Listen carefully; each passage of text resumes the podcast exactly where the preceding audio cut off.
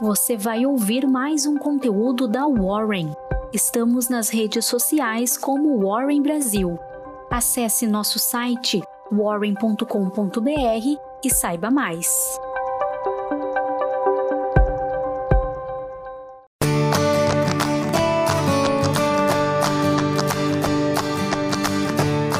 A Jéssica Mazola, do marketing da Warren, sugeriu que eu fizesse um podcast falando sobre liberdade financeira. Resolvi aceitar o desafio. Então me coloquei a pensar no que é liberdade. Segundo Aurélio, liberdade é a faculdade que tem o indivíduo de decidir ou agir segundo sua própria determinação. Mas será que alguém pode agir sempre segundo sua própria determinação? Voltei lá para minha infância, quando meus dois irmãos e eu dormíamos no mesmo quarto. Eu queria ficar com a luz acesa para ler, e eles queriam dormir com a luz apagada. Nossa mãe intervia na discussão, tolhendo minha liberdade de ficar com a luz acesa.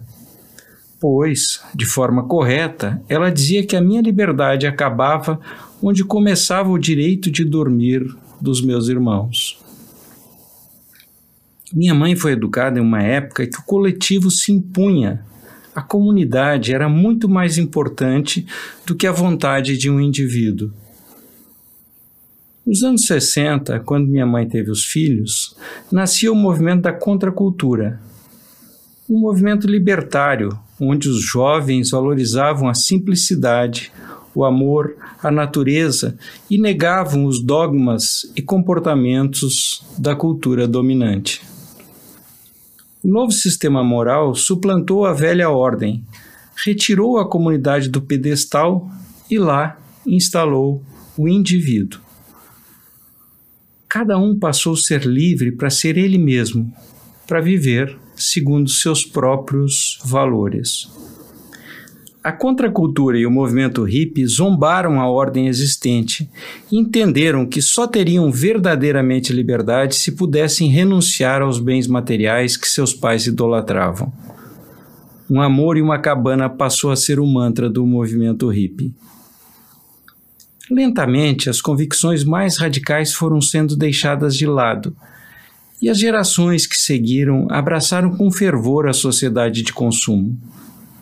Assim, no início dos anos 80, surgiu os IUPs, que é a abreviação de Jovem Profissional Urbano em inglês. Os movimentos pró-mercado implantados por Ronald Reagan nos Estados Unidos e Margaret Thatcher na Inglaterra, também a queda do Muro de Berlim e a derrocada do regime coletivista da União Soviética favoreceram ainda mais a ideologia focada no indivíduo. Os yuppies não renegavam mais o consumo. Ao contrário, passaram a idolatrá-lo. Assim, o sucesso profissional e o consumo de bens materiais ganharam importância suprema. Trabalhar muito, ter sucesso profissional e consumir passaram a ser encarados como caminho para a felicidade do indivíduo. Nessa nova ordem, o importante não era apenas consumir, não era apenas ter sucesso, mas consumir para demonstrar o sucesso. Consumir passou a ser uma questão de afirmação do status social do indivíduo.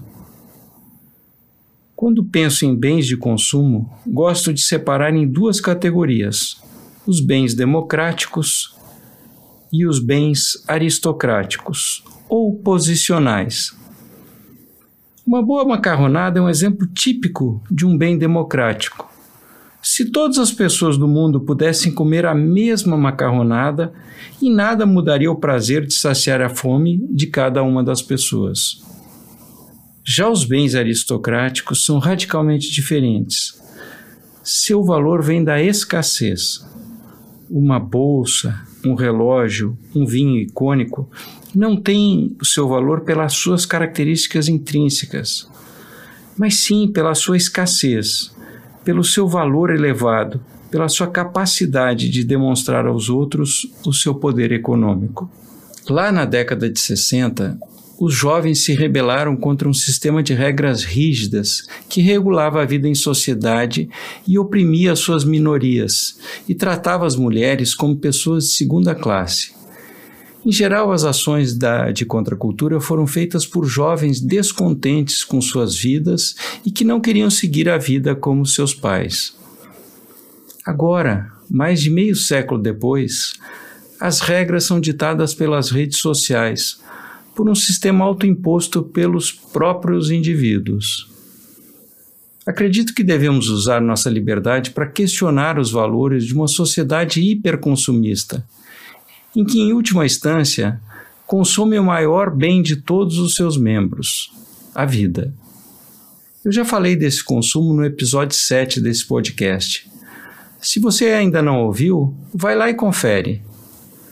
Agora volto aqui à questão inicial: o que é liberdade financeira? Ter liberdade financeira é poder desfrutar em sua plenitude nosso maior patrimônio, o tempo. Se gastamos todo o nosso tempo na ânsia de ganhar cada vez mais para consumir bens que muitas vezes nem melhoram nossa vida, acabamos gastando a nossa vida para agradar uma sociedade que entrega cada vez menos o que promete a felicidade. Ter liberdade financeira é poder usar o nosso dinheiro para melhorar a nossa vida presente, sem comprometer nosso futuro. Ser livre financeiramente é poder trabalhar por propósito, é poder escolher trabalhar no que melhora o mundo e não apenas onde se pode ganhar mais dinheiro.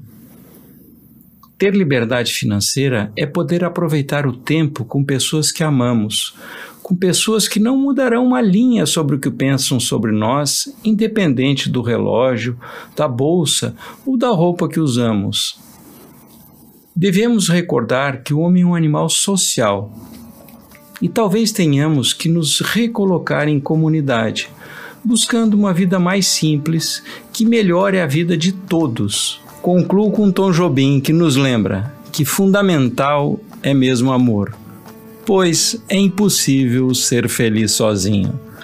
Um grande abraço e muito obrigado por sua atenção.